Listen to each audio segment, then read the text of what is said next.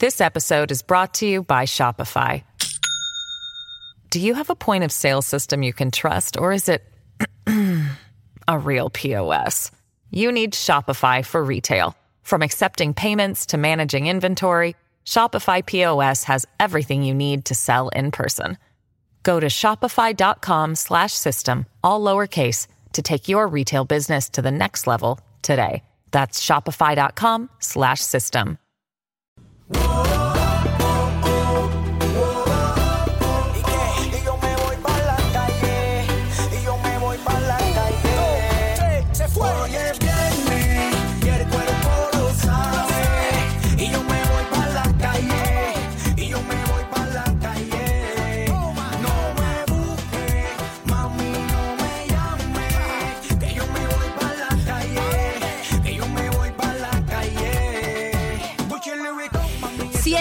punto de la mañana nos vamos para la calle que hoy es viernes y bueno y tuvimos la visita del presidente Joe Biden aquí en la Florida y precisamente habló con medios hispanos y quiero empezar con eso.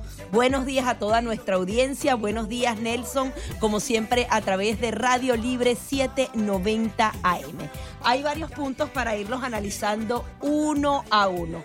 En primer lugar, a los floridanos nos interesa el tema de si Joe Biden corre por la presidenta enfrentándose a Donald Trump o a Ron DeSantis. ¿Qué dijo? harías tú? Primero dijo, no lo sé, no lo sé. Realmente se descoloca cuando le dan esos dos nombres. Obviamente dice que no tiene una decisión tomada, pero sus palabras muy concretas dan cuenta de quién divide al país él justamente dijo, no lo sé, mm, la decisión mía no está basada en eso, pero ambos tienen un modus operandi similar. Eso y dijo, eso le- es doloroso. Modus operandi. A mí cada vez que me dicen modus operandi es, Es la forma de cometer cómo, un delito, de exacto. cómo se hace, el modo O sea, tú- tus dos principales contrincantes, eh, contrincantes en la actualidad, en el presente, tienen modus operandi.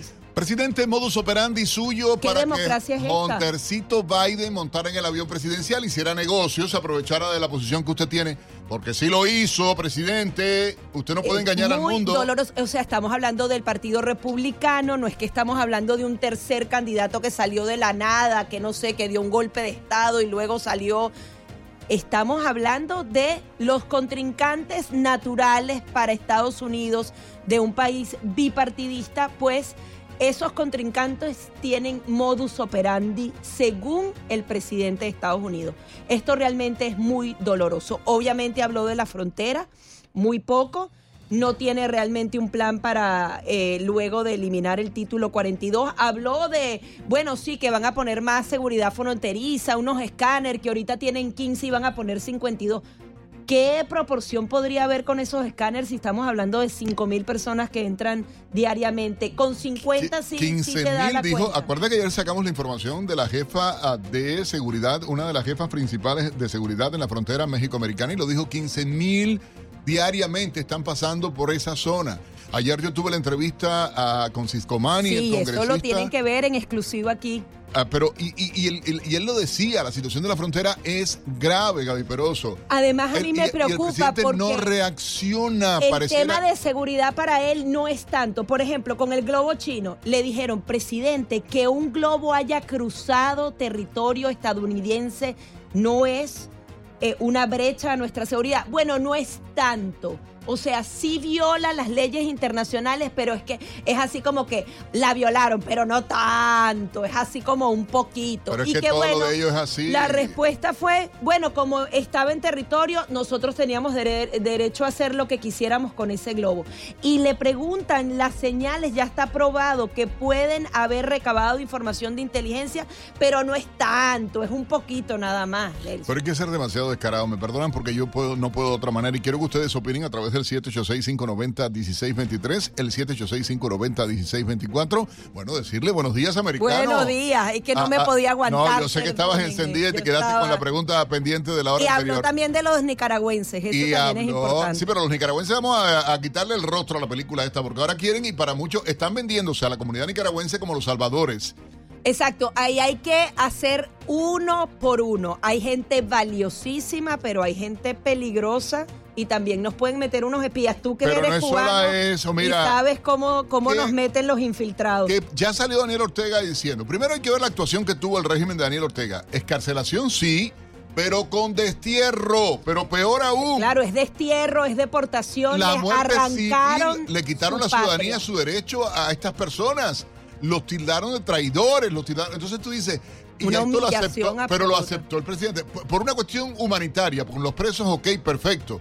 Pero ¿a, qué precio? Esto, nada pasa por gusto, nada pasa. Ojo, adicionalmente le está diciendo, por lo menos las autoridades del Departamento de Estado, que esto abre una puerta al diálogo. Tenemos que tener ojo y cuidado, porque recuerden que ya coquetearon con Cuba, ya coquetearon con Venezuela, faltaba Nicaragua. Ya Daniel Ortega dijo no hay ningún tipo de negociación, pero obviamente tienen que haber conversaciones porque ese avión y esa seguridad que se le brindó a los presos políticos fue directamente por parte de Estados Unidos y Estados Unidos no va a mandar un avión sin autorización de la Claro que todo eso estaba ahí puesto, Gaby Peroso. Esto, mira, quieren lavar la cara y al final, mira las negociaciones. Ahora resulta que Venezuela concretamente está haciendo negociaciones a través de PDVSA con empresas que si no hubiera sido por las sanciones que le quitó Biden, no pudieran hacerlo. Entonces es la desfachatez, Sí. la hipocresía, la mentira, y ahí hay que decirlo. Oye, por cierto, Mr. Biden ayer habló y apuntó ahora contra las propinas. Dice que ahí tiene una iniciativa, escucha y voy a citar textualmente. Las propinas de la gente, de los meseros. Ajá, para aprovechar los avances de los puntos de venta, los sistemas de control y los métodos electrónicos de liquidación de pagos para mejorar el cumplimiento de la declaración de propina. Chico, ¿no te parece demasiado abusivo una persona que gana 600 pesos al mes como camarero y que entonces lo poquitico que gana te lo va... O sea, ahora con control de precios y control de las no, propinas. no, no, no, proletario de todos El los países Estado unidos. en todo. Vamos con las llamadas de ustedes al 786-590-1623. Hay que hacer una campaña que diga, con mi 1624. propina no te metas. metas. Claro que sí, está usted en el aire. Buenos días. Aló, buenos días. Buenos días. Buenos días, señora. ¿Me oyes? Sí, Perfectamente, perfectamente. señora. Óyeme, mira, Nelson, te voy a decir, eh, yo, bueno, ya yo te lo he dicho otras veces, yo soy una fan de, de escucharlos a ustedes, a pesar de que tengo que estar trabajando y escondiéndome para oír y todo, pero yo te voy a decir esto, ustedes, de verdad, y eh, los dos, ustedes dos son tan honestos en decir la realidad y las palabras tal y como son. Mira, Biden y todos sus secuaces debían estar presos de abrir el catrá y meterlos a todos por alta traición a los veteranos que han dado su vida eh, por la libertad de este país. Cada vez que echo gasolina, todo es una desgracia. Y todavía aquí hay gente que defiende esto. Mira, Estados Unidos está en terapia intensiva, como le dije a Dania Alejandrino el otro día. Está Estados Unidos en terapia intensiva. Si el 90% de este país, este pueblo, no acaba de entender la alta traición en la que estamos, ¿tú sabes qué? Creo que hemos perdido la libertad. Estamos perdiendo en los trabajos donde quiera, una sala cámara donde quiera, un control, una desgracia. Salí de Cuba por el comunismo y me ha cogido aquí. Dios mío, ¿qué cosa es esto? Me siento que me ahogo, Nelson. Y los felicito a ustedes por ser honestos. Si este pueblo no acaba de entender lo que está pasando aquí, estamos perdidos porque se van a volver a robar las elecciones en el 24. Y lo, y lo, que te- lo último, lo de DeSantis, si él se presenta, yo te voy a decir, yo voté por él y lo admiro, pero no voy a votar por él. Él, eso es una traición a Trump, porque si él se presenta, que no ha dicho que sí, eh, debe estar ahí por Trump. Entonces yo pienso que él no debía hacerle eso a Trump, ni, a la- ni aquí, a lo- a- al pueblo aquí de, de la Florida. Él sí es bueno, pero para el 28, Trump es el que tiene que estar ahí para, que, para quitarnos los buitres estos de arriba. Gracias, Nelson. Gracias. Y a la otra muchacha. A. Gaby Peroso, Gaby Peroso. Gracias. Oye, quiero agradecerle a la gente. Ayer nos dieron una muy buena noticia y de verdad quiero compartirla con todos ustedes. Estamos esperando el resultado final del mes, pero por dos semanas consecutivas, este horario de la mañana de 6 a 9 de la mañana, a de 6 a 10, siendo honesto con nuestra colega ah, Paola Serna. Paola Serna en las mañanas, estamos en primer lugar de audiencia entre todas las estaciones AM del sur. Y de no tenemos ni un año, imagínense lo que Sí, viene de sí, americano seguro. para Pero bueno, ustedes. ahí estamos contentos. Vamos con más llamadas, Gaby. Te propongo, está usted en el aire. Buenos días. Buenos días. Aló, buenos días, adelante. Sí, eh, Nelson y a, y a la, a la, A Gaby, a Gaby. la colega, pues, a Gaby, sí. Bueno, eh, mire, señores, eh, eh, esto se jodió eh, el 20 de noviembre, del, en noviembre 20 se jodió esto. Lo demostraron y ahora en, lo- en el reciente, en las recientes elecciones, aquí ya no hay más nada. Ellos lo van a ganar porque Florida es el reflejo de cómo estaba el país. Lo que pasó en Florida tenía que haber pasado en el resto del país. Lo que quiere decir que, señores, bájense de la nube.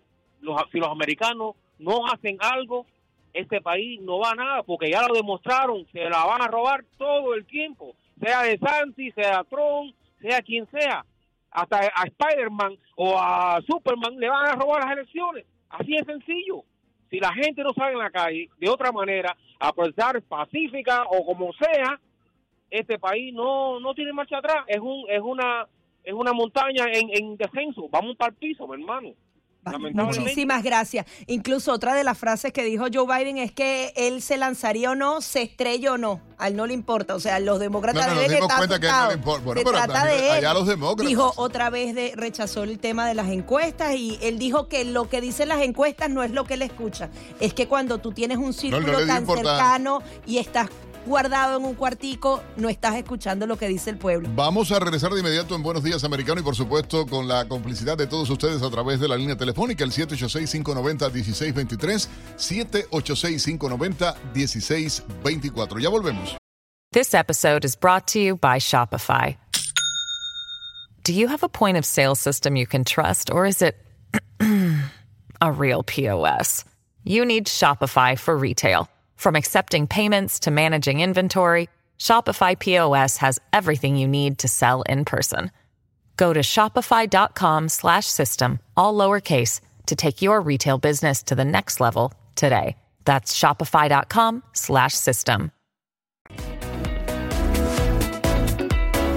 7:15 minutos, hora del este en Estados Unidos. Buenos días, americano. Y Gaby, te propongo a esta hora llevar a nuestra audiencia algunas de las noticias eh, que asegurarán que usted comienza la jornada bien informado.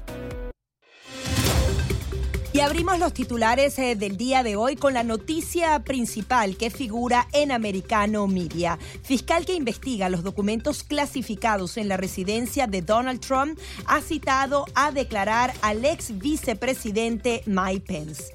En Americano Media se dice que el fiscal especial que investiga el hallazgo de documentos clasificados en la residencia de Mar-a-Lago y que investiga también los incidentes del 6 de enero habría citado a declarar al expresidente Mike Pence. Recordemos que también en su posesión se hallaron algunos documentos clasificados. En otra información igualmente, el presidente Joe Biden aseguró que los empleados que se encargaron de recoger de sus oficinas los documentos clasificados no lo hicieron de la manera correcta. En una entrevista con la cadena PBS, el mandatario dijo que cuando recogieron las eh, cosas en sus oficinas para mudarlas, no hicieron el trabajo que deberían haber hecho para asegurarse de revisar todos los papeles que había. Durante la entrevista, Biden aseguró que le han indicado que no hable del tema porque podría perjudicar la investigación y señaló que voluntariamente abrió todos los espacios de su casa para que vieran y registraran cada rincón. Los republicanos del Comité de Supervisión de la Cámara de Representantes de Estados Unidos han eh, solicitado a Hunter Biden, hijo del presidente Joe Biden, información sobre sus actividades comerciales en el marco de las sospechas de que podría haber beneficiado a los contactos de su padre para hacer negocios. Hunter tiene un plazo hasta el 22 de febrero para enviar la información solicitada. En caso contrario, los republicanos podrían demandar su presencia ante la comisión. La Reserva Federal incluirá este año por primera vez un nuevo escenario de alta inflación en sus test de estrés bancarios anuales que miden la capacidad de los grandes bancos del país de resistir una recesión. El impacto de mercado preliminar, como se denomina a menudo este nuevo componente, se aplicará solo a los bancos que se encuentran en la lista de instituciones sistemáticamente importantes a nivel mundial. Entre los bancos que se incluirán está o que tienen incluido este nuevo componente se encuentran Wells Fargo, Bank of America y Morgan Stanley. El Congreso de Florida aprobó un proyecto de ley que fija algunos cambios en el distrito especial donde se asientan... eh, disculpen aquí un momento. Es que hay unos cambios aquí con internet. ¿Dónde se asientan? Recordemos que el presidente, eh, del, que el gobernador de Florida, Ron DeSantis, ha estado llamando a unos cambios en el distrito y eh, las eh, prebendas que tiene Disney en este estado. El globo chino que sobrevoló Estados Unidos estaba equipado con dispositivos para recopilar datos de inteligencia y no meteorológicos, así lo auguró un alto funcionario estadounidense. El Departamento de Estado indicó que las imágenes detalladas tomadas por los aviones estadounidenses a gran altitud mostraron que el equipamiento de globo era claramente para la vigilancia de inteligencia. Según el comunicado emitido por el departamento, el globo tenía múltiples antenas para incluir una matriz probablemente capaz de recopilar y geolocalizar comunicaciones. En Buenos Días Americano hablaremos hoy de este tema con un ex oficial de inteligencia de la Fuerza Armada de Estados Unidos. No se lo pueden perder. 114 migrantes haitianos llegaron a los Cayos de Florida en una precaria embarcación, siendo el grupo más grande que llega por mar desde Haití o Cuba en los últimos meses. En los meses transcurridos del 1 de octubre, la Guardia Costera ha interceptado más de 5.321 migrantes en el mar, comparado con los 6.182 para todo el año anterior, 838 para el año fiscal 2021. Meta restableció las cuentas del expresidente Donald Trump, por lo que el expresidente puede volver a publicar contenido en sus perfiles de Facebook e Instagram. La Big Tech, dirigida por Mark Zuckerberg, bloqueó las cuentas de Donald Trump tras las protestas en el Capitolio del 6 de enero del 2021. En noviembre, Twitter, bajo la administración de Elon Musk, reactivó la cuenta de Donald Trump. Y ahora nuestro compañero Pablo Quiroga nos trae la noticia tecnológica del día. Hola, ¿qué tal? Soy Pablo Quiroga con la noticia tecnológica del día. El metaverso de Mark Zuckerberg no quiere bajar los brazos. Se dio a conocer que el metaverso de Meta, llamado Horizon Worlds, comenzó el año 2023 con 200.000 usuarios activos. Es por eso que la compañía se puso como objetivo mejorar su tasa de retención semanal y alcanzar el medio millón de personas en el primer semestre de este año y, por qué no, llegar al millón de usuarios a final del año. La compañía quiere atraer de alguna forma al público adolescente y niños, que serán los ciudadanos digitales del futuro. Para esto planea lanzar 20 experiencias en colaboración con estudios externos. Por ahora y a medida que la tecnología lo permite, Meta compite con otras eh, plataformas de metaverso como Roblox, que estrena un concierto musical de cara al Super Bowl del domingo, BR Chat o Rec Room. Para conocimiento de todos, estas plataformas poseen un mayor número de usuarios y una presencia más amplia en muchos otros dispositivos. Según Meta, actualmente los jóvenes ya destinan bastante tiempo en juegos de realidad virtual, por lo que el siguiente paso será la integración en Horizon Worlds. Soy Pablo Quiroga con la noticia tecnológica del día. Buenos días, americano. Accede a toda nuestra programación a través de nuestra página web, americanomedia.com, nuestra aplicación móvil, Americano Media, Roku, Amazon Fire, Google TV y Apple TV. Puedes sintonizarnos en Radio Libre 790 AM en Miami 7.21 minutos de la mañana. Recordemos que tenemos eh, entrevista exclusiva el día de hoy aquí en Buenos Días Americano. Precisamente ese hispano que además contaba una historia heroica que dio la respuesta al discurso de la Unión, lo va a tener aquí en exclusiva en Buenos Días Americano. Amigos, igualmente la noticia de que la Cámara de Representantes pidió a Hunter Biden y a James Biden información sobre los negocios en el exterior. Hay que decir que los republicanos están buscando, Gaby, registros para poder determinar si la familia de Biden realmente utilizó su carrera política para facilitar el acceso a potencias extranjeras. Muchos están evaluando y dicen que realmente eh, eh, esto puede haber puesto en peligro la seguridad nacional a partir de que miembros de la familia uh, de Biden eh, eh, tenían acceso prácticamente a todo en estos viajes, tenían acceso a información, pero además eh, tenían vínculos financieros con compañías chinas vinculadas al Partido Comunista Chino en este caso. Estamos hablando de ocho años en la Casa Blanca como vicepresidente, dos años más. Realmente esto hay que investigarlo. Otra de las cosas que me da mucha alegría y a la vez me da mucho dolor es el caso de estos nicaragüenses.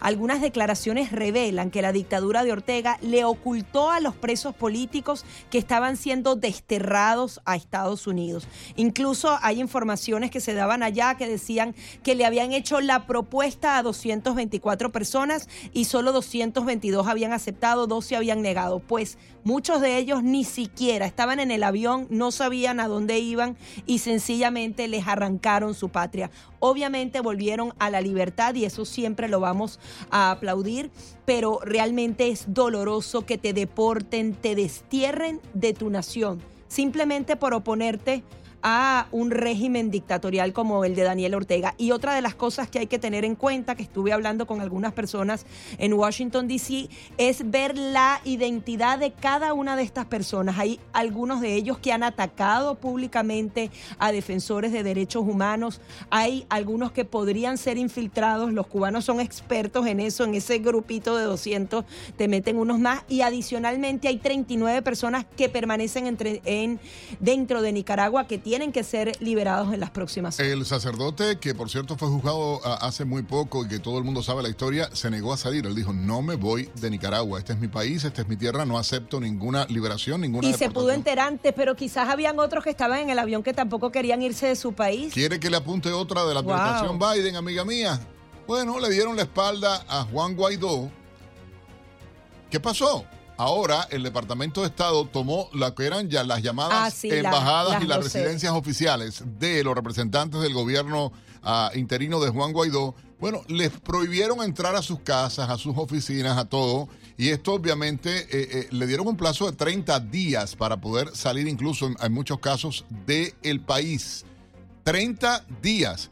Ah, por fin, ¿qué pasó entonces? ¿No dijeron hace poquito que ellos apoyaban todavía a Juan Guaidó y toda la historia esta del Departamento Sí, de bueno, Estado? ahora lo hacen como, como diputado de la Asamblea Nacional. Lo cierto es, es que hay que estar muy pendientes porque recordemos que Estados Unidos ha dicho que siempre han querido volver a tierra venezolana reabrir la embajada o abrir algunos de los consulados estadounidenses en eh, Venezuela y quizás eh, que hayan tomado estas sedes diplomáticas apuntan a que pueda haber un restablecimiento más profundo de las relaciones. Nos imaginamos que si se abren ya tienen que quitarle todos los cargos criminales que pesan sobre Nicolás Maduro. Recuerden que hay una recompensa de 15 millones de dólares en su contra, no por su política, sino justamente por estar vinculado al narcoterrorismo. Él tiene cargos criminales por narcoterrorismo y eso no hay que olvidarlo. Y hay que decirlo, eh, realmente ha habido reacciones. Eh, ayer tenía la posibilidad, bueno, todo el mundo conoce, mi esposa es nicaragüense, y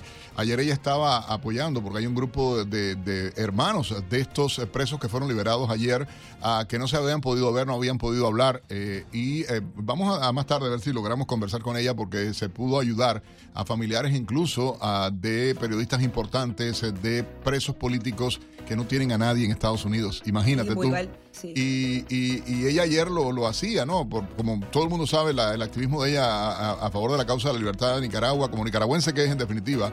Y ella, eh, eh, ayer tuvimos la posibilidad en la tarde de compartir con estas personas y vamos a tratar de más adelante, incluso tenemos el, el teléfono de, de la hermana de uno de los periodistas más importantes de eh, Nicaragua, a que ayer pudo viajar a Washington y hoy van a presentarse, Gaby, y es importante. Vamos a hablar de todo eso, seguro. 7.30 minutos de la mañana, continuamos con más de Buenos Días Americano y ahora vamos a hablar de esa violación a la seguridad nacional, a nuestro espacio aéreo por parte de un globo chino. Han intentado bajarle el volumen a la información por parte del Ejecutivo a pesar de que los organismos de inteligencia ya dan cuenta que efectivamente el Partido Comunista Chino, la dictadura china, ha estado recabando información en suelo americano, en aire americano. Y nos sorprendía cómo el presidente Joe Biden decía que efectivamente era una violación a las eh, leyes internacionales, pero no era una violación tan grave, tan importante. ¿Cuán grave o no? Justamente es lo que vamos a abordar. Ya a altos funcionarios del Departamento de Estado incluso han asegurado que este globo chino que sobrevoló Estados Unidos estaba equipado con dispositivos para recopilar datos de inteligencia. Para ayudarnos a entender este fenómeno y hasta dónde sí o no todo esto y qué representa realmente, ah, tenemos eh, con nosotros al coronel Octavio Pérez, coronel retirado de la Fuerza Armada de Estados Unidos, ex oficial de inteligencia y experimentado analista del ámbito militar. Octavio, muy buenos días. eh, Gracias por estar con nosotros, Gaby Peroso y Nelson Rubio, conversando contigo a esta hora. Buenos días a ambos, ¿cómo están? Muy bien, Octavio. ¿Realmente esta información confirmada de que los dispositivos eh, tenían ah, ah, eh, realmente, o el globo estaba equipado para ah, poder recopilar información de inteligencia, ¿qué impacto tiene? ¿Por qué esta actuación tibia de la administración Biden?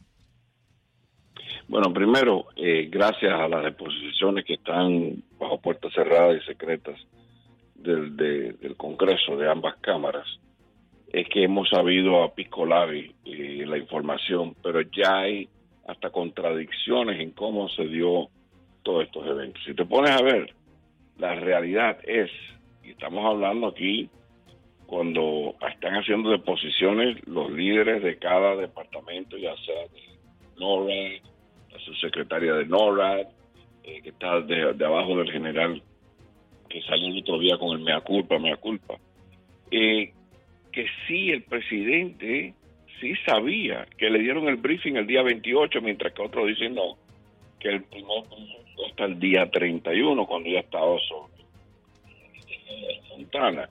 Entre ellos mismos, dependiendo de quién está haciendo la deposición, te dicen que ellos sabían un día antes de entrar por Alaska, estamos hablando de las Islas Aleluya, que son un archipiélago que entra a Alaska. También tenemos varios sistemas de radares antimisiles que están puestos ahí desde hace muchos años para eh, verificar la entrada de cualquier misil que venga en un círculo, del círculo ártico o de, de China, de China o de, o de Rusia. Entonces, están ahora con que el reporte que se llamaba como un tipper, antes se llamaban flag orders, warning orders, o sea, una alerta que te decía, eh, prepárense que está pasando es posible que esto esté pasando. Le dieron eh, un nivel de clasificación o de, prioridad muy baja.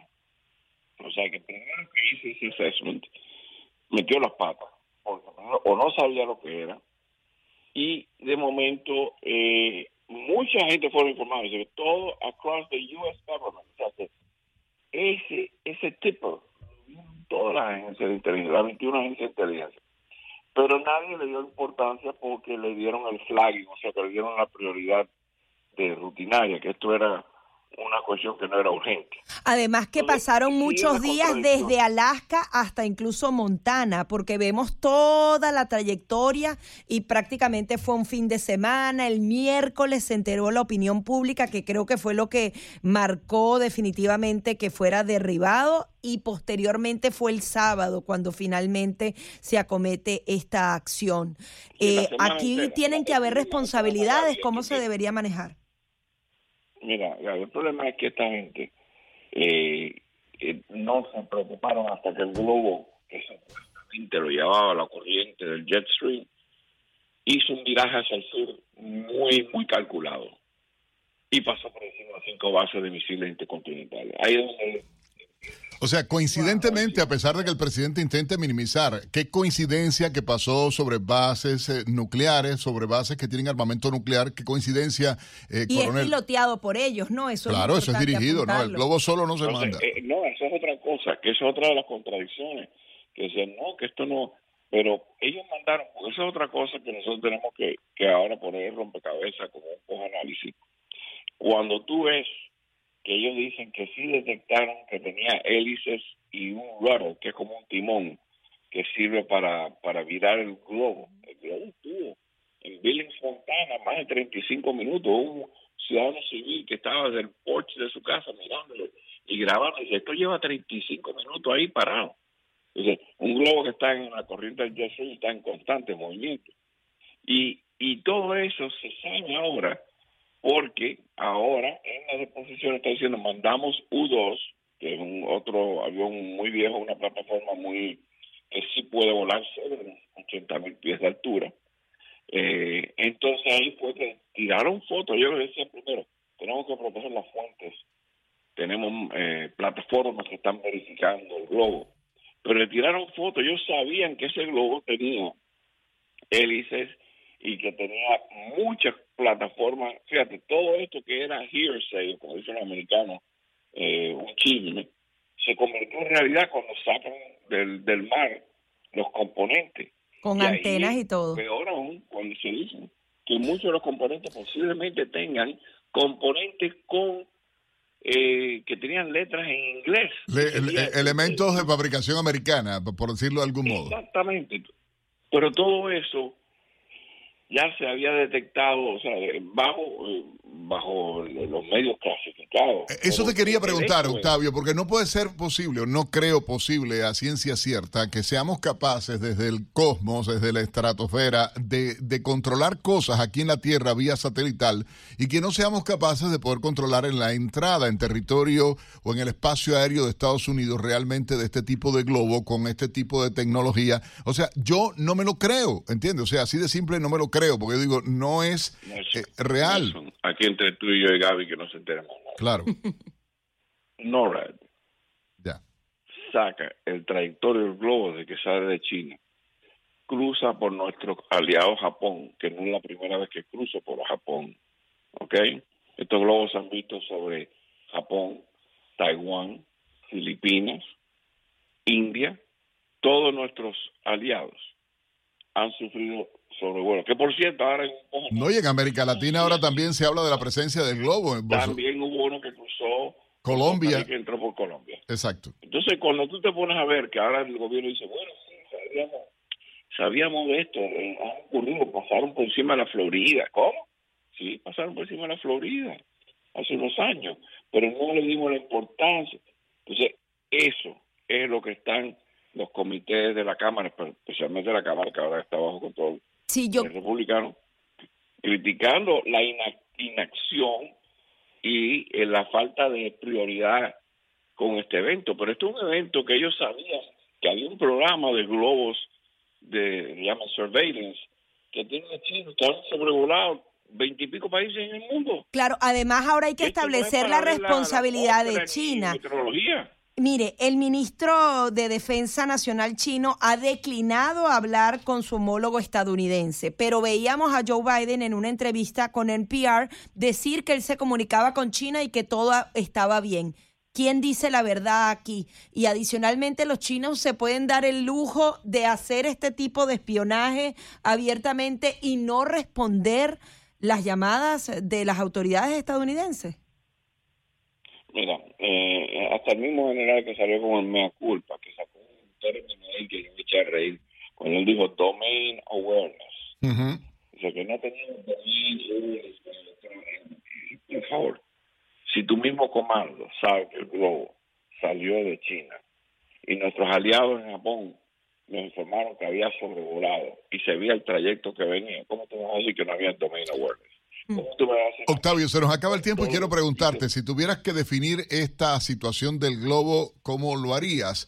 ¿Un error eh, táctico, una negligencia en la protección de la seguridad eh, de Estados Unidos, eh, una decisión política? Eh, porque trataron de decir luego del superhéroe Biden que porque no querían afectar a civiles eh, con el derribo del globo, ¿no? Eh, de esta manera dicho. Pero desde el punto de vista de inteligencia, desde el punto de vista, y nos quedan 30 segundos apenas, ¿cómo tú lo definirías? Eh, primero es la, la respuesta a la número dos, all of the above. Porque fue una decisión política, el no tumbarlo, fue una decisión política no actuar por miedo que iban a, a perder la reunión con Blinken, que iba a ser la primera en cinco años alto. Así que pudieron haberlo tumbado sobre Canadá, sobre Alaska, que no hay, no hay casi nadie viviendo allí. El mismo estado de Montana tiene 1.2 millones de habitantes y es el tercer estado más grande en extensión territorial. Todos son excusas, fue una base política, una negligencia o vamos a ver si dimite alguno de los generales. Pero para mí esto fue una decisión política que se tomaron muy malas este, decisiones y ellos se están contradiciendo. Mientras más deposición haya en el Senado y la Cámara, sabremos más quién fue en realidad el culpable de todo. Muchísimas gracias. El coronel Octavio Pérez, eh, coronel retirado de la Fuerza Armada de Estados Unidos. Ya venimos.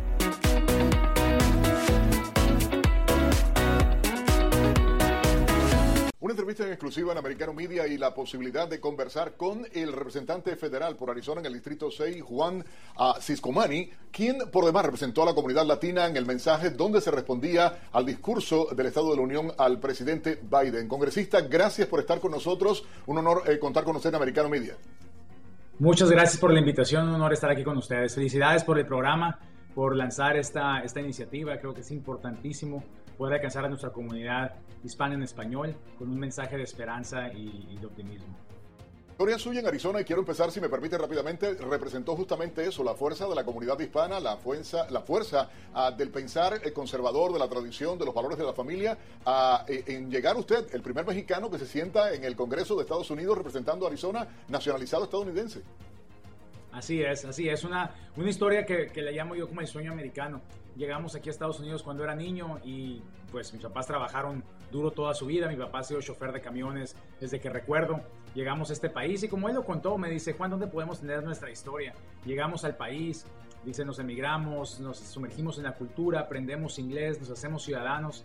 Dijo, manejo un camión toda mi vida y luego ahora mi hijo está sentado en el Congreso de Estados Unidos. Dice, ¿dónde más en el mundo pudiéramos tener una historia como la nuestra? Y la verdad siempre habla con orgullo usted, y permítame que le interrumpa, siempre habla con orgullo de la historia familiar, habla con orgullo de su señora madre, habla con orgullo de su esposa, de sus seis hijos congresistas, algo que habla muy bien de usted y de los valores que le inculcaron para representarnos a todos en el Congreso.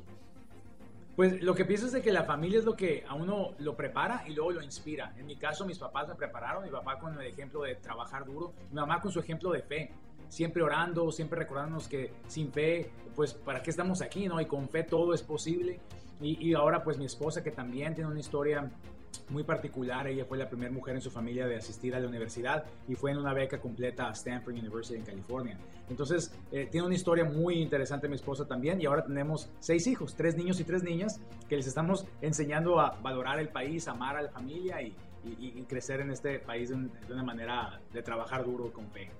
Congresista, representar a toda la comunidad hispana al hacer la intervención, el mensaje de respuesta al pueblo norteamericano, al discurso del presidente, ¿qué representó en lo personal para usted?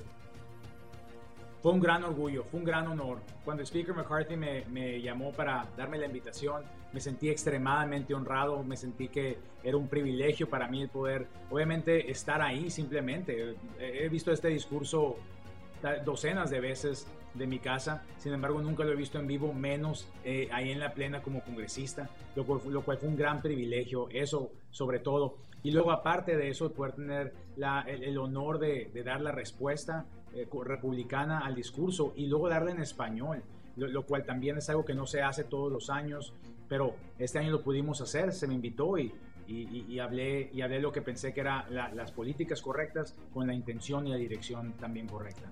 Congresistas, a veces suelo ser incorrectamente político. ¿Quién le asesoró? ¿Quién le ayudó, además de su equipo de trabajo de tantísimos años, porque tiene un historial de servicio a la comunidad importantísima en el estado de, Arizona? Pero ¿consultó con la familia? ¿Consultó con alguien? O, ¿O, realmente usted escribió esa suerte de pesadilla y no de sueño americano que estamos viviendo todos los estadounidenses en estos momentos? Sí, la, la, verdad es de que tengo un gran equipo que me, que me aconsejan, me ayudan. Sin embargo, te, te, cuento que mi equipo sabe muy bien que todo lo que hacemos tiene que estar dentro del tema del sueño americano. Es, es el filtro, es el lente por el que veo la vida, eh, es, el, es, la oportunidad que se nos dio. Entonces, algo que respeto mucho del, del, Speaker McCarthy es de que tanto cuando di el discurso de nominación para él dentro del proceso de votar por Speaker, como en esta ocasión, me dijo, habla y di lo que está en tu corazón, lo que está en tu mente, confío en lo que vas a hablar. Y, y puso la confianza sobre mí esas dos veces y, y es de que hemos hablado de, del sueño americano. Me dice, cuenta tu historia y, y, vamos a atarla a las políticas correctas. Y esa es la manera que, que escribí esto. Te soy sincero, eh, le invertí mucho tiempo a, a escribir esta, esa nota que, que, dimos esa noche y, y, era obviamente un reflejo del discurso del presidente, pero también necesitaba que reflejara mis prioridades y tratar de representar el sentimiento que tenemos nuestra comunidad hispana que habla español aquí en el país, de que venimos aquí a trabajar, a, a, a ganárnosla, a amar a la familia y esa es la inspiración más grande que tengo, mi propia familia y es como llegamos al, al discurso que llegamos. Congresista, si tuviera que hacer un retrato, y lo habló claramente, eh, de lo que vive el norteamericano común y la enajenación que a veces uno ve desde la Casa Blanca, desde el propio presidente, y el irrespeto a los votantes, el irrespeto al ciudadano norteamericano cuando se ignora los problemas que estamos teniendo en la economía del país. Sí, el, ignorar los problemas que estamos enfrentando es, es un insulto a la, a la comunidad, eh, ya sea latina o, o, no, o que hable español o que hable inglés gran parte de lo que el gobierno tiene que hacer es poder enfrentar los problemas que estamos viendo. Yo creo firmemente que el, gobierno no crea sueños americanos. Sin embargo, el gobierno tiene la responsabilidad de crear un ambiente donde el individuo puede ir a perseguir su sueño americano. porque se trata de que, de- del poder del individuo y de la fuerza humana que pueden ir a crear ese tipo de historias. Y lo que pasa ahorita con el gobierno es de que no está haciendo su trabajo en la economía, no está haciendo su trabajo en la frontera, no está haciendo su trabajo en el área de salud, en el área militar. El gobierno está quedando corto en, en toda área que puedo pensar en este momento y es importante tener un tipo de contabilidad y que rinda cuentas el gobierno. Es algo que mencioné una y otra vez en mis, en mis palabras de decir, el gobierno necesitamos a uno que rinda cuentas a sus ciudadanos. Hablaba usted de la suerte que representa el poder contar hoy con una mayoría en la Cámara de Representantes, obviamente para poder presionar, para poder hacer. Hay mucha expectativa del trabajo ah, que van usted a, te- a tener ustedes eh, como representantes de las comunidades que les eligieron. ¿Cuál sería la prioridad, cree usted, del Partido Republicano realmente? Y hay solidez en la propuesta. Mucha gente temen a veces eh, por las divisiones, incluso dentro del propio partido. Tenemos, tenemos un Congreso dividido, obviamente, con la Cámara Baja, con los republicanos, el Senado con los demócratas y luego la, ca- la Casa Blanca con un presidente demócrata. Eso automáticamente ofrece ciertos retos, pero también oportunidades, porque de esta manera no tenemos que negociar, tenemos que hablar, tenemos que llegar a conclusiones que van a beneficiar a la gente y tenemos que estar en una, en una idea de que ningún lado va a obtener todo lo que quiere. Hasta este punto, yo pienso que una de las diferencias más grandes, te cuento, que vi en este discurso es de que ya no estaba sentada atrás del presidente la speaker Nancy Pelosi. Ahora está Kevin McCarthy. Eso significa mucho porque ya no, no tenemos a un presidente de la Cámara Baja que simplemente va a afirmar todo lo que el presidente quiere. Ahora tenemos a alguien como Kevin McCarthy representando al Partido Republicano que vamos a a, tener- a pedirle al gobierno federal y a la Cámara Ejecutiva que, que rinda cuentas a los ciudadanos. Esto es una gran diferencia. Ahora, dentro del mismo Partido Republicano hay diferentes opiniones de cómo llegar a ciertos puntos, pero hay una, una, una idea unánime de, de ah, tratar con ese tema de la economía el sobregasto del gobierno. Y una cosa que voy a decir que es muy importante, que creo que, que, que se, se- es importante que, que tengamos la posición republicana, cuando estamos hablando de, de los gastos de gobierno, vamos a siempre proteger el seguro social y Medicare. Eso es algo que no estamos considerando en ningún momento cambiar ni quitar, ni- no es algo que estamos queriendo reducir. Eh, lo que queremos reducir son gastos innecesarios del gobierno en otras áreas que están causando la inflación, como lo mencioné. El pan, eh, la leche sigue subiendo de precio. Comprar huevos parece un lujo en estos días. Eh, esto, esto es algo que nos afecta a todas las familias. Eso es lo que estamos queriendo hacer ante todo. Congresista, sé que tiene compromisos, debe incorporarse a una reunión eh, rápidamente, pero quiero hacerle un test rápido. Cinco palabras y que usted me defina brevemente lo que significa. Familia, Todo. Estados Unidos, Oportunidad. aborto, Limitado. política, Disminuida. republicano, Vamos a decir oportunidad también. Sueños. Siempre y grande. Congresista, quiero agradecerle porque siempre y grande y conversar con usted es una posibilidad también como periodista. Última eh, cosa muy pequeña que quiero preguntarle, ¿qué significa para usted Americano Media el nacimiento de la primera cadena conservadora ah, de medios en los Estados Unidos? Es un gran orgullo. Es un gran orgullo y creo que esa es una gran oportunidad para ir a hablar con nuestra gente que por tantos años se han, eh, hemos estado en una posición en la que solamente tenemos un recurso de, de información y un partido en el lado demócrata que ha sido el que ha dominado los, los medios en ese sentido y el mensaje a nuestra comunidad. Pero lo que esto da es una plataforma para dar un mensaje conservador donde verdaderamente está nuestra comunidad. Son, nuestra comunidad es conservadora, eh, queremos, eh, tenemos los valores de trabajo, los valores de familia y es lo que, es lo que esta, este proyecto y esta empresa representa y es un orgullo estar aquí contigo. Congresista, un honor poder haber conversado con usted a través de Americano Media. Gracias eh, por estar con nosotros y, y gracias, de verdad. Saludos a sus padres, eh, todo nuestro respeto, a su esposa Laura, a los niños igualmente. Gracias por este contacto con Americano Media. Gracias, nos vemos pronto. Seguramente, el congresista Juan Ciscomani, primer eh, representante mexicano emigrante en llegar al Congreso de Estados Unidos, representando a Arizona, republicano, y por supuesto lo escuchó, lo vio ah, por primera vez eh, también y conversando con nosotros acá en Americano Media. Este es un compacto informativo de Americano por Radio Libre 790 AM.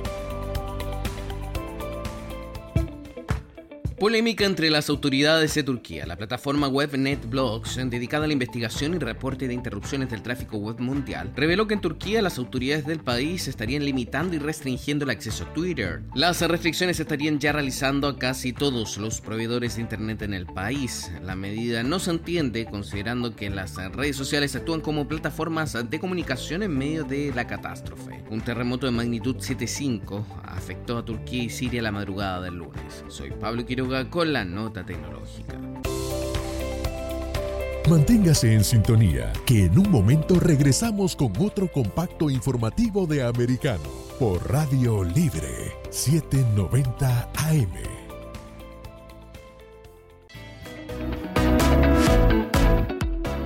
8 en punto de la mañana arranca así la segunda hora de Buenos Días Americano. Como siempre es un placer estar junto a ustedes, Nelson Rubio y Gaby Peroso, a través de la 790 AM Radio Libre en todo el sur de Florida, desde Los Cayos hasta Palm Beach, en cualquier ciudad que usted se encuentre en los alrededores de Miami, nos puede escuchar con mucha fuerza. Y a veces, si el viento sopla a nuestro favor, incluso nuestra señal alcanza Cuba. Como siempre es un placer poderles informar y también invitarlos a que nos sigan a través de las redes sociales. Colocan Americano Media y estamos en absolutamente todas las plataformas. 8, 2 minutos hora del este en Estados Unidos. Buenos días, americanos, de costa a costa a toda nuestra gente y por supuesto el saludo a nuestra audiencia en Florida a través de Radio Libre 790. Gracias por hacernos el programa más escuchado de la radio en español de 6 a 9 de la mañana. Gracias a todos ustedes por la altísima sintonía. Gaby, te propongo a esta hora a hacer un resumen de algunas de las eh, últimas informaciones llegadas a la redacción de Americano Noticias. Yahoo se, suma a la ola de despidos por parte de empresas tecnológicas, ya que planea deshacerse de más de un 20% de su plantilla este año con una primera tanda de unos mil despidos en las próximas horas. La decisión del portal de Internet responde a una reestructuración de su negocio de publicidad digital, un ámbito donde trataba de competir con Google y Meta y que no ha logrado ser rentable. Según el consejero delegado de Yahoo, Jim Lanzone, los recortes no responden en absoluto a dificultades financieras, sino a un cambio de estrategia que espera permitirá a la empresa mejorar sus beneficios y ampliar las inversiones en otros ámbitos. En otra información, un proyecto de ley para sustentar y ampliar el programa del gobernador de Florida, Ron DeSantis, para relocalizar inmigrantes indocumentados en otros lugares de Estados Unidos, pasó su primera votación en el Senado estatal. El proyecto de ley del Senado fue aprobado en una sesión especial de la Cámara Legislativa por 27 votos a favor y 12 en contra, gracias a la mayoría republicana y ahora pasará a la Cámara de Representantes. La propuesta de ley otorga a la administración de Santis el derecho a reubicar a los migrantes dentro del territorio de Estados Unidos en el caso de que hayan sido procesados por el gobierno federal, sin importar dónde se encuentren y asigna 10 millones de dólares para hacerlo. Las solicitudes de prestaciones por desempleo para la semana que finalizó el 4 de febrero aumentaron a 196 mil, lo que significa 13 mil más que la semana anterior. Estas solicitudes suelen ser un indicio indirecto de los despidos que han sido relativamente escasos desde que la pandemia eliminó millones de empleo en el primer semestre de 2020. El viceministro de Relaciones Exteriores ruso, Sergei Ryabkov, reconoció que las relaciones entre Rusia y Estados Unidos se encuentran en un estado de crisis sin precedentes y sin ningún tipo de signo de mejora. Ryabkov argumentó que el énfasis de la Casa Blanca en aumentar el suministro de armas a Ucrania para asegurar la derrota de Rusia no deja lugar para la diplomacia. El diplomático advirtió que Washington y sus aliados deben evaluar cuidadosamente los riesgos derivados del suministro de armas occidentales cada vez más poderosas a Kiev. Fuerzas estadounidenses y francesas que forman parte de un grupo de batalla en Rumanía realizaron un ejercicio militar para poner a prueba las defensas de la alianza al acercarse el aniversario de la invasión rusa a la vecina Ucrania. Los ejercicios conjuntos se llevaron a cabo en una base de entrenamiento de la OTAN ubicada sobre el Mar Negro con unos 350 efectivos multinacionales que utilizaron munición de guerra. El gobierno de Estados Unidos anunció un paquete inicial de 85 millones de dólares para ayuda de emergencia tras el devastador sismo en Turquía y Siria. Los fondos se destinarán a organizaciones sociales para entregar la ayuda necesaria a millones de personas, incluyendo alimentación, refugio y servicios de salud de emergencia. Estados Unidos ya envió equipos de rescate a Turquía, mientras que la asistencia para Siria está llegando a través de socios locales, dado que Estados Unidos se rehúsa a tratar con el presidente sirio Bashar al-Assad. Las horas se han convertido en días en el sur de Turquía y con ello se rescata con vida a cada vez menos personas de entre los escombros de inmuebles que colapsaron luego del terremoto que sacudió la región y que ha causado más de 20.000 muertes. Mientras los familiares observan cómo los equipos de rescate se afanan a la recuperación, también enfrentan una terrible verdad, que es poco probable que vuelvan a reunirse con sus seres queridos desaparecidos. Sin embargo, en las últimas horas se ha hecho viral un video en el que se ve a un rescatista sacando el cuerpo de un hombre que para sorpresa de todos sirvió como escudo humano para proteger la vida de su hijo. La agencia AFP nos cuenta los detalles. Un rescate sorprendente ocurrió el jueves de madrugada en Turquía. Una bebé de siete meses fue sacada viva de entre los escombros. La bebé estuvo enterrada casi 70 horas, luego de que un edificio colapsara en el distrito de Hatay tras el sismo de 7,8. La pequeña fue trasladada al hospital, pero en general su condición de salud era buena. También durante la madrugada del jueves, un niño de 12 años fue rescatado de otro edificio en la zona afectada por el sismo. Los equipos de rescate aún buscan a miles de personas que se sospecha están atrapadas entre los escombros de construcciones que colapsaron, pero la esperanza disminuye ante las gélidas temperaturas y el paso de las horas. Tres días después del potente sismo que sacudió el lunes el sur de Turquía y el noroeste de Siria, la cifra de fallecidos sigue aumentando. El jueves el balance de muertos en los dos países superaba los 20.000. Y esta hora hacemos el contacto con nuestra colega Juliana Trevisanato para repasar los titulares de los periódicos más importantes de Estados Unidos y el resto del mundo. Adelante, Julie. Muy buenos días Gaby y Nelson, muy feliz viernes para ustedes y para toda la audiencia que nos está escuchando en esta bellísima mañana. Vamos a comenzar con el repaso de algunas de las portadas más destacadas. The New York Times las tensiones aumentan a medida que Estados Unidos refuta la narrativa de China sobre el globo. Mientras el FBI estudia los escombros del globo espía chino, la administración Biden señaló que la máquina era capaz de recopilar comunicaciones electrónicas. Según el Departamento de Estado, los globos de vigilancia de China han sobrevolado más de 40 países y están dirigidos por militares. Washington Post el ex vicepresidente de Estados Unidos, Mike Pence, es citado por el fiscal especial Jack Smith, que supervisa las investigaciones en torno a los intentos del expresidente Donald Trump y sus aliados de anular los resultados de las elecciones de 2020. La citación a Pence fue entregada en los últimos días de acuerdo a una fuente que se mantuvo bajo la condición de anonimato. Diario Las Américas. Los republicanos del Comité de Supervisión de la Cámara de Representantes solicitaron al hijo del presidente Joe Biden, Hunter Biden, información sobre sus actividades comerciales en medio de sospechas de que podría haberse beneficiado de los contactos de su padre para hacer negocios. Hunter tiene plazo hasta el 22 de febrero para enviar la información solicitada. En caso contrario, los republicanos podrían demandar su presencia ante la comisión. El nuevo Herald el Congreso de la Florida aprobó un proyecto de ley que le permitiría al gobernador Ron DeSantis elegir el gobierno en el distrito especial Ready Creek, donde se encuentran los parques de Disney, así como los cinco miembros de la Junta de Supervisores. Actualmente, los miembros de esta junta son elegidos por entidades controladas por Disney. El país España. La cifra de muertos tras los terremotos en Turquía y Siria ha superado los 21.000. La letalidad ya supera la registrada durante el seísmo de 1999 y que era hasta ahora la mayor tragedia vivida en la región durante las últimas décadas. El primer convoy con ayuda humanitaria de Naciones Unidas llegó a Siria después de cruzar la frontera con Turquía. Le Monde de Francia.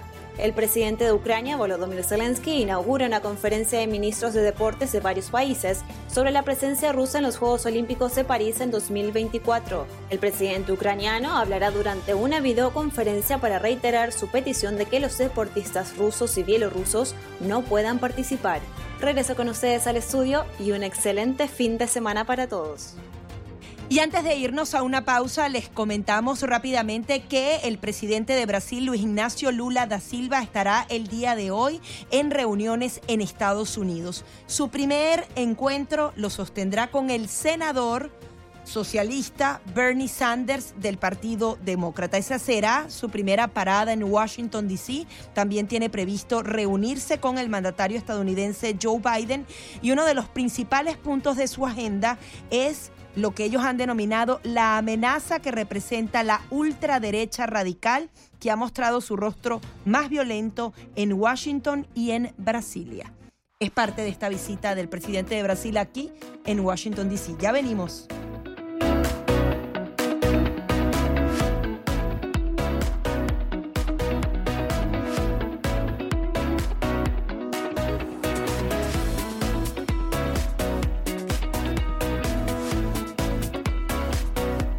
Más de 200 opositores fueron liberados el jueves por Nicaragua. Un tribunal de Managua confirmó la excarcelación de 222 personas, quienes fueron privadas de sus derechos políticos y deportadas el mismo día hacia Estados Unidos. El Parlamento informó más tarde que los liberados serán privados de la nacionalidad. Los deportados fueron declarados traidores a la patria y sancionados por diferentes delitos graves e inhabilitados de forma perpetua para ejercer la función pública en nombre del servicio del Estado de Nicaragua, así como ejercer cargos de elección popular, quedando suspensos sus derechos ciudadanos de forma perpetua. La noticia había sido anunciada poco antes por familiares y opositores exiliados, quienes indicaron que entre ellos figuraba la excomandante sandinista Dora María Telles, pero no el obispo Rolando Álvarez ni otros sacerdotes. El jefe de la diplomacia de Estados Unidos, Anthony Blinken, elogió la medida y dijo que podría abrir el camino para más diálogo con el presidente Daniel Ortega. Agregó que es un paso constructivo para abordar los abusos contra los derechos humanos en el país. Centenares de opositores fueron detenidos en Nicaragua en el contexto de la represión que siguió a las protestas que estallaron en 2018 contra Ortega, en el poder desde 2007 y reelegido sucesivamente en comicios cuestionados de la mañana continuamos abordando este tema tan importante. Se trata de ciudadanos que han sido deportados, desterrados de su país, sin embargo han vuelto a la libertad. Hay muchas preguntas con respecto a este caso porque algunas autoridades de la Casa Blanca aseguraban que todos habían salido voluntariamente, pero como les comentábamos más temprano, también se dice que la dictadura de Ortega le ocultó a esos presos políticos que estaban siendo desterrados a Estados Estados. Esa será una de las grandes dudas.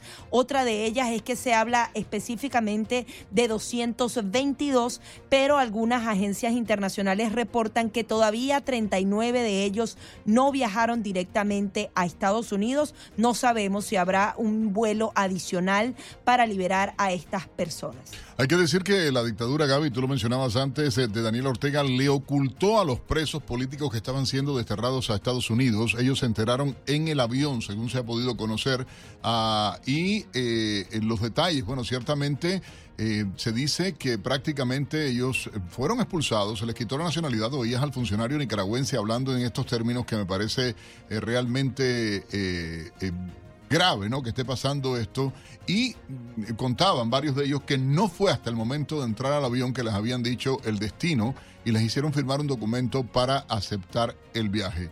Una nota muy escueta dice que apenas tenía una línea que decía que voluntariamente salían del país sin ninguna otra explicación, totalmente incomunicados, con poca información desde el exterior y eh, quedaron libres, sin embargo, ¿Qué fue lo que motivó todo esto? ¿Por qué aceptó el gobierno de Estados Unidos esto?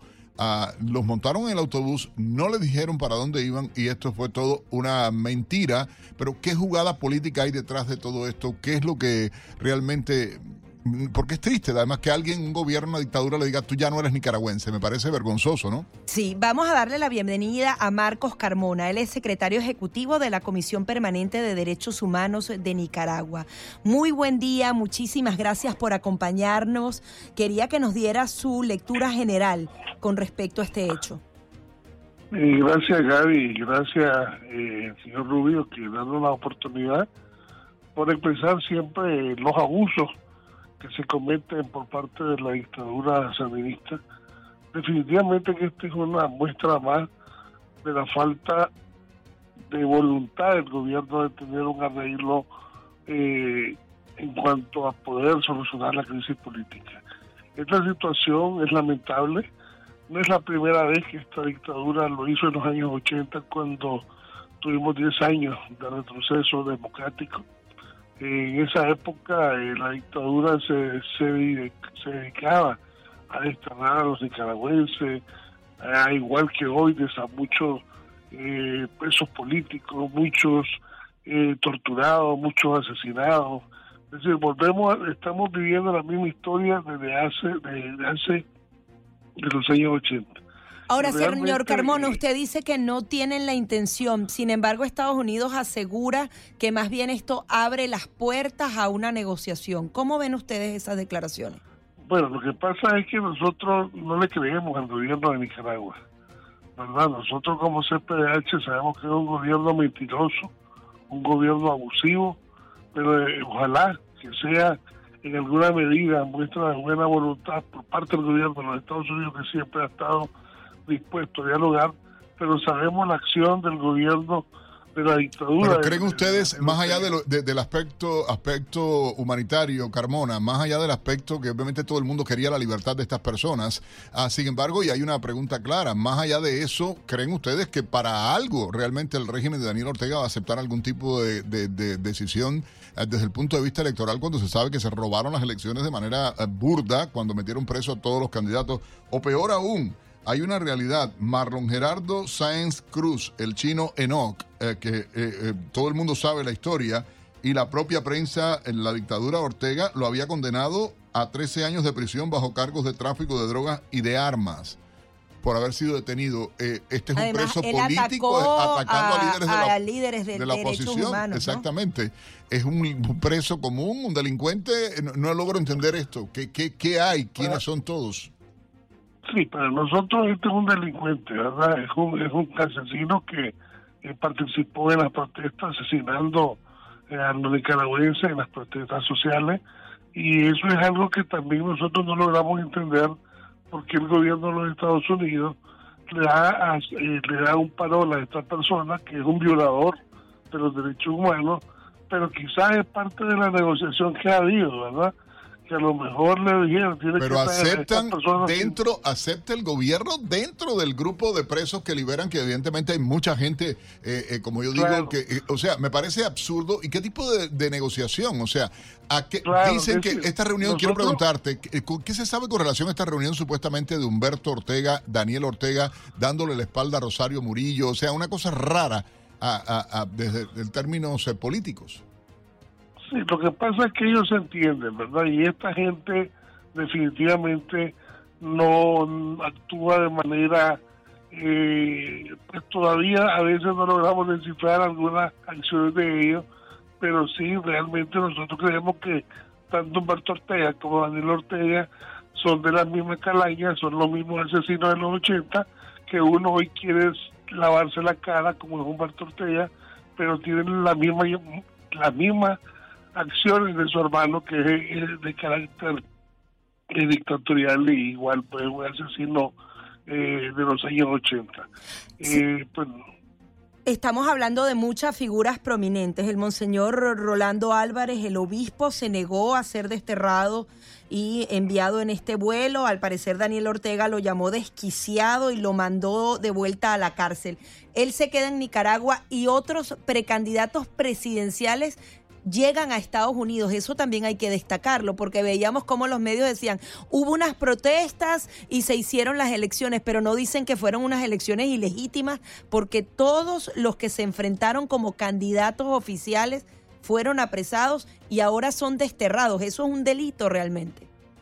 totalmente, es decir, es parte, reitero, de, la ambición de de, de- de que no quiere que haya competencia sana a la hora de los procesos electorales y esto pues nosotros admiramos la posición de Monseñor Rolando Álvarez que siempre se ha caracterizado por ser una persona valiente. Lamentamos que la Iglesia Católica allá en Nicaragua, el clero episcopal no ha tenido una reacción en cuanto a un apoyo hacia su persona, pero definitivamente nosotros eh, sabemos que Monseñor ha tenido un rol importante, pero hay algo importante también hay que señalar que no todos los presos políticos salieron. Y al parecer hay un grupo de 39. ¿Qué conoce sobre eso? Sí, nosotros tenemos eh, al menos, por lo menos, unas ocho personas que estuvimos representando desde los procesos legales, no están en la lista, están presos todavía, de tal manera que es una es una alegría media porque mientras salen en una parte, otros que son de menos menos relevancia en cuanto a, a que no se conocen, todavía continúan presos. Entonces no hay una verdad en que salieron todos los presos políticos. Es decir, aquí continúan presos políticos y esperamos que no sigan llenando las cárceles con nuevos presos políticos, porque esa ha sido la tónica y la característica de la dictadura. La postura de, de- porque es que mm, hay muchas cosas que no están claras, vamos a estar eh, eh, eh, seguros de, de esto al decirlo, el hecho de que liberaran a los presos políticos y que, pero bueno, lo, lo absurdo de todo es que la deportación, el quitarle su identidad o su ciudadanía, o sea, me parece de locos, Ah, pero Marcos, te invitamos a, a tratar de dar seguimiento, igualmente vamos a tratar de conversar con algunos de los presos liberados a través de Americano Media y Radio Libre 790 y te agradecemos enormemente estas declaraciones, pero hay muchas cosas en este supuesto acuerdo, diálogo, negociación del gobierno de Biden con la dictadura ah, de eh, Daniel Ortega que no están claras para mí, más allá, reitero, de la liberación de los presos políticos y además las cosas que se aceptaron cuando hay delincuentes, evidentemente, que por demás tienen delitos contra los opositores en la propia Nicaragua. Ya regresamos acá en Buenos Días Americano, Gaby Peroso y este servidor Nelson Rubio.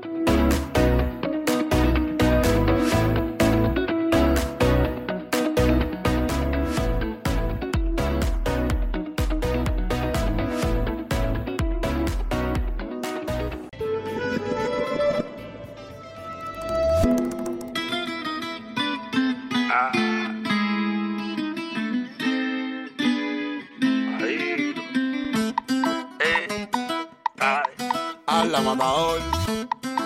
Ese chamaco es a la matador. Bonito, apuesto y todo lo demás, por supuesto. Las mujeres son ahí también porque no lo dicen porque me apuesto. Bonito, apuesto y todo lo demás, por supuesto. Las mujeres son ahí también porque no lo dicen porque me apuesto.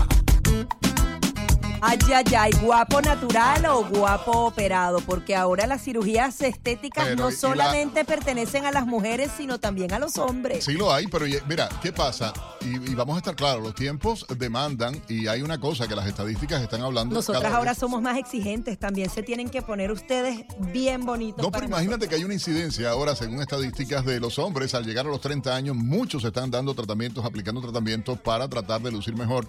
Y, y yo no estoy en contra, realmente yo digo, si la Sí, se ha roto ese mito de que no, me voy a volver más femenino si me hago esto. Yo creo que todos tenemos derecho a darnos un retoquito. Mira, uno de los médicos más importantes en el sur de Florida, uno de los médicos que además por la Asociación Médica, el Board de Estados Unidos, está más reconocido por las cosas que está haciendo el doctor Ramón Castellanos, que lo pueden buscar en redes sociales también y todo eso, pero el hombre ha logrado lo que es la medicina regenerativa y la estética no invasiva. O sea, él no aplica y no está a favor de tanto la cirugía de pica pica, corta carne esas cosas, como digo yo, como si fuera un carnicero, sino que utiliza otras técnicas, Javi Peroso. Sí, él adicionalmente es médico cirujano y le damos la bienvenida. Muchísimas gracias, doctor, por estar aquí. Y no sé por dónde empezar, porque aquí el productor nos, nos hacía eh, de la actualidad la apariencia de Madonna, que nos no sabemos Para- cómo Deforme definirla. Madonna, ¿entiendes? De lo bella que era, lo que se ve ahora A parece que ahora es. un alien, no sé, una cosa de O esas. ver a una Jane Fonda o una Cher, que no sabemos si es operación o si son estas medicinas regenerativas, personas que realmente cuidan su cuerpo. Bienvenido, doctor, ¿cómo está? Cómo no, muy buenos días a este, este dúo dinámico. Eh, mu- muchas gracias por eh, traerme a este programa. Y yo creo que sí, yo creo que los tiempos han cambiado. Y lo más importante para la teleaudiencia, ya sea masculino o femenino, es, es entender que eh, cada uno de los, de los rasgos, tanto femeninos como, como masculinos, se pueden realzar eh, sin necesidad de ir al bisturí. O sea, la, la ciencia moderna eh, nos, nos tiene a nuestro alcance una cantidad de, de am, avances como son los hilos tensores. O sea, los hilos tensores es, es un producto que ha estado en el mercado por cerca de 60 años. Eh, es la misma sutura que se usa para la cirugía del cerebro, la cirugía del corazón, eh, cualquier tipo de cirugía. Si usted ha tenido alguna cirugía, usted le han utilizado dentro de su cuerpo estos hilos que reciben el nombre de PDO. Ok, es un material sumamente, sumamente seguro, no, no porque sea seguro, sino por los años que, que hemos estado utilizándolo. Ahora básicamente tenemos la posibilidad de levantar eh, la piel que se cae con, con- como ustedes bien di- dijeron, a partir de los 40 años, eh, la piel no importa, aunque lo que hagamos hecho tanto de los masculinos como los femeninos, empieza a ponerse flácida, empieza a caerse, y sabemos nosotros, o sea, no nos podemos engañar cuando nos miramos en el espejo que no lucimos como lucíamos Doctor, yo, yo no voy a ser chismoso, voy a ser periodista. Porque sé que mucha gente, y hay algo que, que cuando hacíamos la entrevista de preparación con usted nos decía, hay muchos famosos obviamente que recurren a esto, pero hay algo que llama la atención. No solo ya el tema de la cirugía o de la- los tratamientos, porque no estamos hablando de cirugía, estamos hablando de tratamientos no invasivos o tratamientos no, ah, no sé cómo decirlo, eh, no soy médico, ah, pero que sí, no solo las mujeres, ya son más los hombres que están acudiendo a este tipo de tratamiento para mejorar su aspecto, para probar con intervenciones, por ejemplo, como la toxina eh, butolínica, ¿no? ¿Se llama así, doctor? O, o- o el Botox. Claro, para- la toxina botulínica o el Botox. Lo más importante es entender que si yo, si yo soy un hombre o soy una mujer, las toxinas se ponen en, se ponen en una cantidad y unos lugares diferentes. Esto es interesantísimo. ¿Por qué? Porque las características masculinas se realzan con el uso del Botox y las características femeninas se realzan. Son dos cosas totalmente diferentes. Es igual que ir a la, barbería o ir al, beauty salón. O sea, la- las mujeres se, se tiñen el pelo, se lo cortan de una forma eh, diferente a, a los hombres. Y realmente esto, eh, las personas tienen que entender que realmente se va a alzar la ¿Qué tratamientos son los más comunes, por ejemplo, en hombres y cuáles son más comunes en mujeres, doctor? Yo creo que, que yo creo que el tratamiento es, es indi- individualmente, o sea, es, es el mismo, o sea, los hombres van a, van a utilizar la toxina botulínica para borrar o hacer las arrugas más menos menos notables, igual que la mujer, pero las arrugas de los hombres eh, son diferentes a la, a la de las mujeres, o sea, el hombre tiene una frente más ancha, el hombre tiene una barbilla más cuadrada, el hombre tiene la, el, eh, o sea, lo que es la mandíbula también más dura y más cuadrada. Estos son signos masculinos que se pueden realzar. O sea, usted luce, va a lucir más joven y más masculino, o usted va a lucir más joven y más femenino. Ahora, El doctor, con respecto de- al Botox, hay muchas personas que temen porque yo no sé si es que combinan Botox con rellenos y otras cosas, pero hay personas que pierden la expresión facial o se ven hinchadas. Todo esto es producto del Botox, porque también hay quienes dicen, pero tranquilo, eso es temporal y se te pasa a los seis meses. No, yo creo que es- todo, todo depende de la cantidad que se use. O sea, yo siempre soy, eh, o sea, yo siempre estoy eh, abocando a mis pacientes, estoy sugiriéndole que la expresión facial es parte de la personalidad de la persona y la cantidad de botox que no, que yo pongo personalmente y aquí vamos a la parte de Madonna.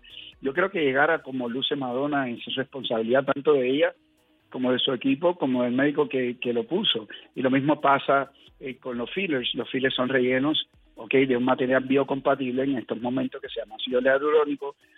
Eh, cuando tratamos de levantar la cara con los fillers, ok, el filler es un volumen, entonces empieza uno a lucir, como tú dices, eh, hinchado. Me acuerdo que hace unos años Luis Miguel también lució así.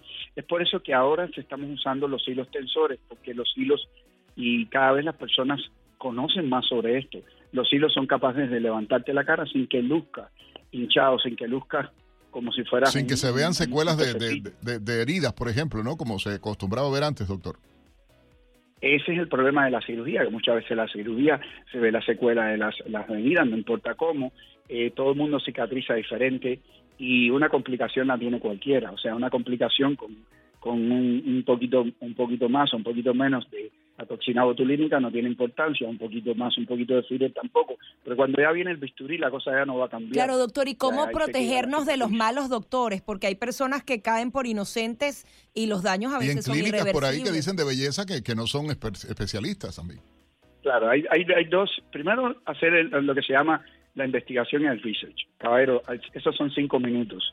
Usted puede ir a buscar la, la, la- o sea, las calificaciones del doctor eh, no, no crea todo lo que está en el Internet, porque todo lo que está en las redes no es verdad. O sea, como decía una canción, podemos mentir en las redes, podemos mentir en el bar, podemos mentir en la televisión, podemos mentir en el Estado de la Unión. O sea, todo, todo, se, o sea, la mentira existe en todas partes. Y, y no, no crea todo lo que está en las redes. Las redes dicen muchas mentiras, pero nosotros tenemos la posibilidad también de buscar realmente quién nos va a tratar y el lugar donde nos está tratando. Yo creo que eso es muy importante. Nos va a coger cinco minutos y nos va a ahorrar cinco años de, de- tristeza. Sí, y doctor, usted en ese estado de la Unión podría hacer fiesta con unos cuantos que necesitan alguna cirugía o algunos No, tratamientos. pero esos son de cerebro. El doctor, no- el doctor habló que se utilizaba el hilo en, lo, en el cerebro, No, pero, no, no es igualito, para eso. igualito. A, a- a veces Gaby necesitamos Peroso, un ¿te, te someterías tú. ¿te someterías tú a un tratamiento de este tipo? Yo creo que una operación como tal no estoy preparada para eso, pero esas pequeñas cositas, esos cariñitos, yo creo que siempre Claro, son claro, bienvenidos. ¿Y, ahora- tú lo harías? Mira, Yo sí, si va a beneficiar la imagen, sí, ¿por qué que- no? Díganos, doctor. Claro, y ahora se dice que es tan cortico, o sea, esto se hace en 10 minutos y, es, instantáneamente tú vas a cambiar. O sea que la, percepción sobre esto y mis pacientes, tanto masculinos como femeninos, se quedan asombradas. Eh, qué rápido cambia la, expresión de una persona, o sea, los ojos cansados, eh, la boca triste, o sea, todo eso con 10 minuticos y no se, realmente Doctor, no la gente quiere porque se nos puede- acaba el tiempo. Lo- le, le pueden seguir a usted en redes sociales, doctor? Absolutamente, o sea, en, en inglés es Master Thread 305, 305 es en nuestra hermosa ciudad de Miami, en la cual estoy tan orgulloso de, de trabajar y vivir y haberme desarrollado en ella. Y Master Thread quiere decir en español el maestro de, las, de los hilos. Master Thread 305, eh, nos sigue, me puede seguir en Instagram, todo mi trabajo, y o puede llamar a, a nuestra oficina, que es el 305-250-2355. Y trabajamos, como decía, con la medicina regenerativa para no solo esto cambiar físicamente, sino también cambiar eh, la calidad de su piel. Pero vamos a ayudarlo usted también ahí. Vamos a mandarle a nuestro vendedor ahí, Estrella, para que, para que el doctor empiece a anunciarse aquí y ayudar a mucha gente en Miami, ¿no? Que eso es No, importante. muchas, muchas gracias por tenerme en el programa y, y tratar de cambiar un poquito la, la percepción sobre, sobre lo que es la, la estética. O sea, como decimos, tenemos que trabajar nuestro cerebro, nuestros músculos, pero también nuestro, nuestro- cómo, cómo nos perciben, perciben las, las personas. Como no, gracias al doctor Ramón Castellano, médico cirujano, especialista en medicina regenerativa y estética no invasiva. Ya lo confesamos los dos, Gaby. Si hace falta, vamos. Vámonos. ¿Cómo no?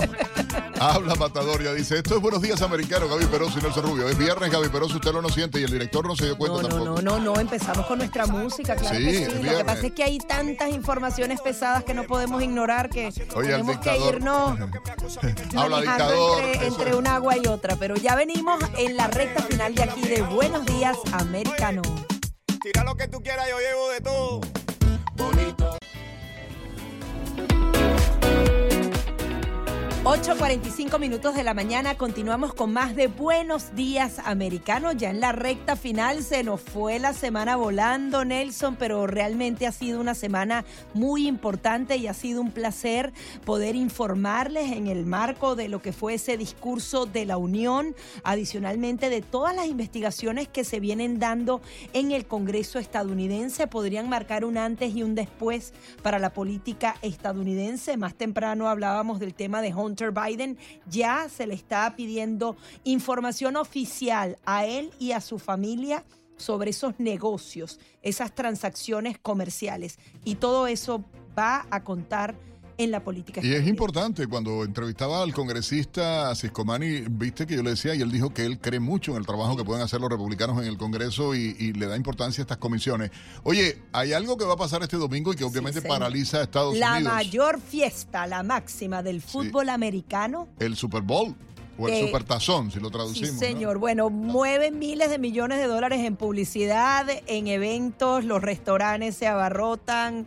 Es una fiesta nacional definitivamente. Es la edición pero- 57 del Super Bowl, va a ser en Arizona este fin de semana, el domingo concretamente. Pero bueno, tenemos a nuestro colega periodista deportivo Pablo García. Pablo, muy buenos días. Eh, Gaby Peroso y Nelson Rubio saludando esta hora acá en Americano Media. Buenos días, eh, Gaby, Nelson, un gusto siempre estar con ustedes. Sí, quería que nos hablaras entonces de este magno evento deportivo, dónde se va a realizar y todos esos detalles que normalmente a uno se le escapan cuando está buscando en internet. Bueno, el, el Super Bowl 57, la gran fiesta, el cierre de la temporada 2022-2023 eh, de la NFL, que tendrá a los eh, Chiefs de Kansas City, a los jefes, eh, en busca de su eh, tercer eh, Super Bowl, el eh, equipo de Kansas City, que además ha llegado a las últimas tres, eh, a tres, perdón, de las últimas cuatro finales en, los últimos eh, años. Recordemos en la que se disputó acá en Miami en el año 2020. es- esa la ganaron ellos a los eh, 49ers de San Francisco, siempre comandados además por eh, una de las grandes estrellas de la liga en este momento, Pat Mahomes, el, el quarterback de, de este equipo. Enfrente tendrá a los Eagles de Filadelfia, eh, un equipo que también va comandado por un mariscal de campo novato, en este caso en estas ligas, eh, Jalen Hurst, pero los dos con un gran talento y dos equipos muy, muy parejos eh, en lo que se prevé será una... Tu pronóstico, final ah, si, tuvieras que apostar por el equipo ganador, ¿se va a Filadelfia o se va a Kansas? Ah, el- se va a Filadelfia porque la defensa de los eh, eh, Eagles en este caso creo puede contener a Patrick Mahomes eh, más allá de lo difícil que siempre es eh, esto, pero evidentemente pues por ahí creo que pasa la, la, la oportunidad, la gran oportunidad de Filadelfia de lograr su segundo título de Super Bowl en cinco años. Ahí te voy a hacerte una historia, Pablo. Cuando llegué a Estados Unidos hace más de 30 años, yo venía, bueno, de Cuba, viví en Venezuela y, y venía para acá. Me llamó mucho la atención y decía, pero serán bobos los grandones estos, tirando una bolita y corriendo. Y me dijo un americano, un ah, cubano americano, me dijo, no es bolo, bobo también, entonces que haya unos tipos con un palito dándole una pelota. O, o sea, yo dije, o, un poco de- no, como me dijo- sobre una me- pelota. No, me dijo pero sí, dale, tú- no es la misma historia acaso, chico, ¿entiendes? Dígole, no, pero es que estos están dando trancazos, dicen, en la pelota igual se entran a trancazos, no, pero estos se meten empujones. Pero eso es parte del juego, ¿no? Es un juego de fuerza. Ah, hay No, que- y con una cantidad de reglas, yo no hay manera no, que le pueda no, entrar. no, yo, no yo no lo entendía al principio, no lo entendía de ningún modo, pero Yo es una todavía realidad. no, y ya tengo 10 años. Pero la cantidad de seguidores que tiene eh, el fútbol y dentro de la comunidad latina, que es algo lo que, que a mí me, me- me llama mucho la, la atención, y, y sobre todo las estrategias. la- es un vacilón ver la transmisión por televisión también, ¿no? Que es todo un evento, eh, eh, para decirlo. ¿Cuál sería la regla, eh, Pablo, fundamental en este caso ah, realmente? Porque hay una palabra clave en esto de- de- del, del fútbol americano que todo el mundo la usa luego en la vida eh, práctica también, a ver si los dos coincidimos. ¿Cuál es la palabra clave en el fútbol americano a la hora de narrar un partido, por ejemplo?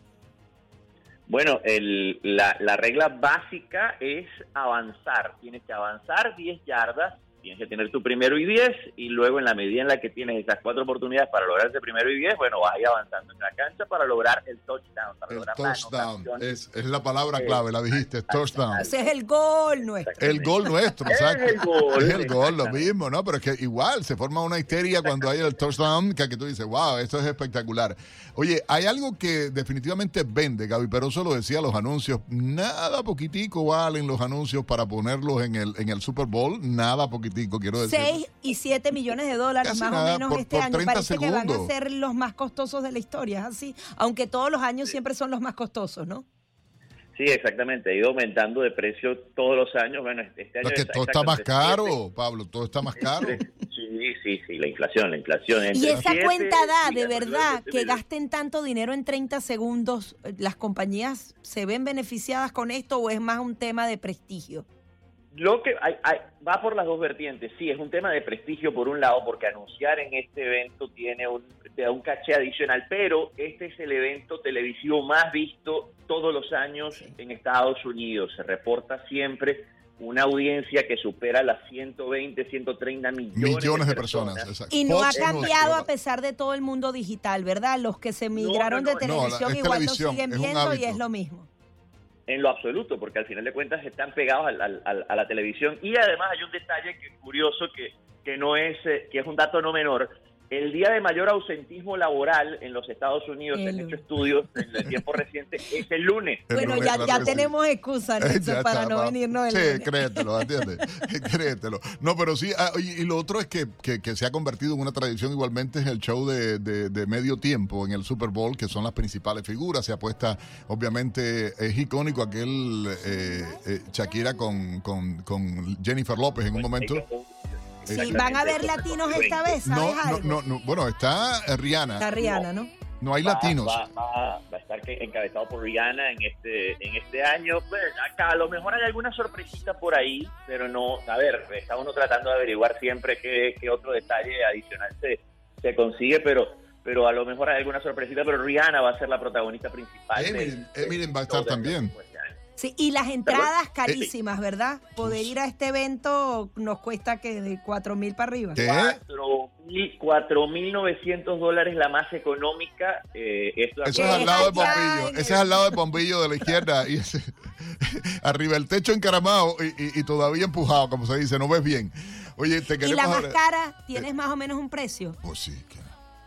Ya, disculpa, eh, había perdido un momentito la, la, la No, comunicación no, la, más ustedes. barata dijimos que estaba en el orden de los 5 mil dólares. La más cara eh, eh, hoy.